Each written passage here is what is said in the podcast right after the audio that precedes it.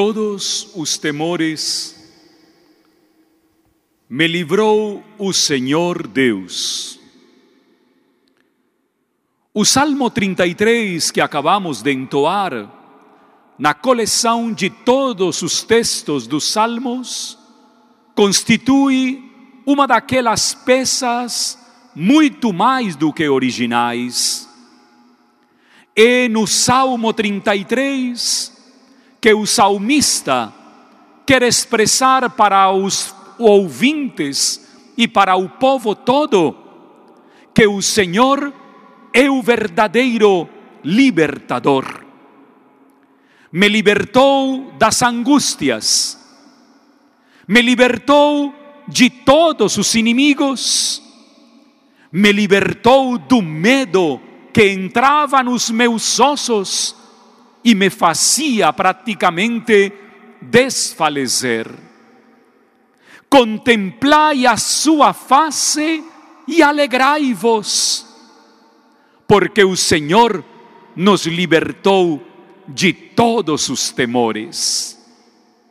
Dos 150 salmos, o Salmo 33 vai ser o salmo que apresenta para nós um novo horizonte na caminhada do povo de Israel. E é precisamente à luz deste salmo que Israel começa a perceber que não são um mero grupinho de aliados ou de escolhidos por Javé. Israel é o povo de Deus. E na medida em que esse povo eleito vai caminhando, vai constituindo-se desde a raiz até a sua máxima expressão numa realidade verdadeiramente incomensurável. Eclesiam, igreja, povo de Deus. O Concílio Vaticano II nos deu um presente incalculável numa das suas quatro constituições. Quero fazer referência a ela nesta manhã, a Dei Verbum, especialmente no número 8. A igreja, povo de Deus, que caminha o caminho da fé. Neste domingo, como igreja, celebramos nada mais nem nada menos que a fé. A fé vivenciada como comunidade, a fé vivenciada como povo de Deus, a fé vivenciada na comunhão de todos os batizados e batizadas. No comentário inicial, a nossa comentarista fez uma colocação belíssima duas colunas, Pedro e Paulo, testemunhas da fé, cada um de forma particular, cada um com um estilo vocacional, mas cada um intimamente ligado à igreja. Pedro e Paulo, na sua forma, no seu jeito, na sua envergadura como cristãos, mostram para todos nós que a igreja jamais será destruída, que jamais prevalecerá o grupo daqueles e daquelas que, unidos ao Senhor, vivem a sua fé. Por isso, o magistério da igreja tem a solidez na palavra, na escritura que alimenta o povo e que faz com que esse povo se nutra.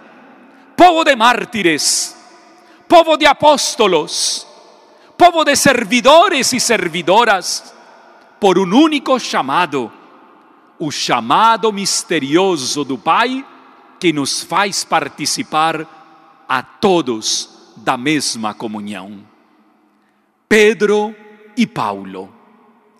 Nos Atos dos Apóstolos, permitam-me dizê-lo, Lucas atualiza o ministério episcopal E gostaria de falar desde o fundo do meu coração para dois bispos que são muito próximos à nossa realidade.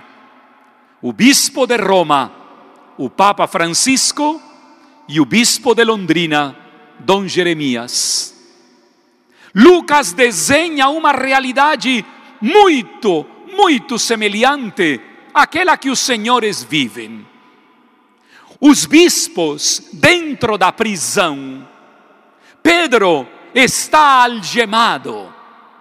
Pedro leva consigo as correntes de uma situação inesperada.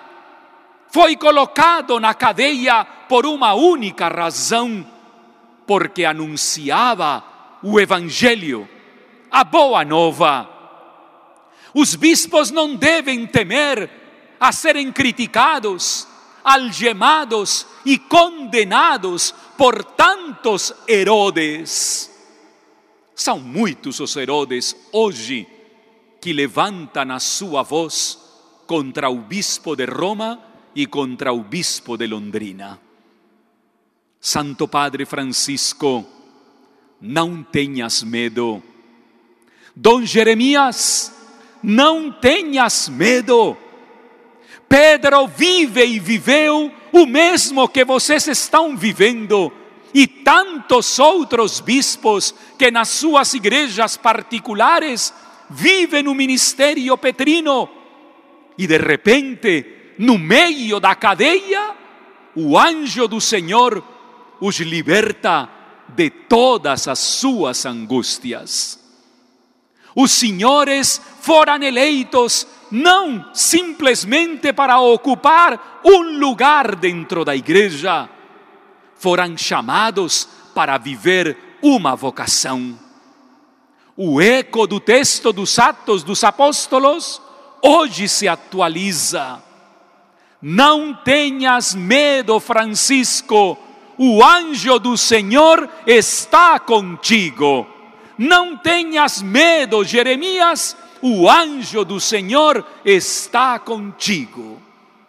A igreja se suporta no belíssimo tripé da Escritura, do magistério e da tradição. E os bispos são o sinal visível da presença de Cristo no meio de nós. Nós temos que conviver cada vez mais com a atualização que o Concílio Vaticano trouxe para nós, luz das gentes, mas sempre com a cabeça. Os membros de uma comunidade eclesial sem bispo são absolutamente nada. Pedro e Paulo, dois bispos, no seu estilo, na sua performance, mas sobretudo na sua grandeza missionária, fazem com que neste dia voltemos o nosso olhar para o bispo de Roma e para o bispo de Londrina. Onde está o bispo, ali está Cristo. Não temos por que temer de todos os temores, o Senhor sempre nos livrará. São Pedro e São Paulo, intercedei por nós e pela nossa igreja.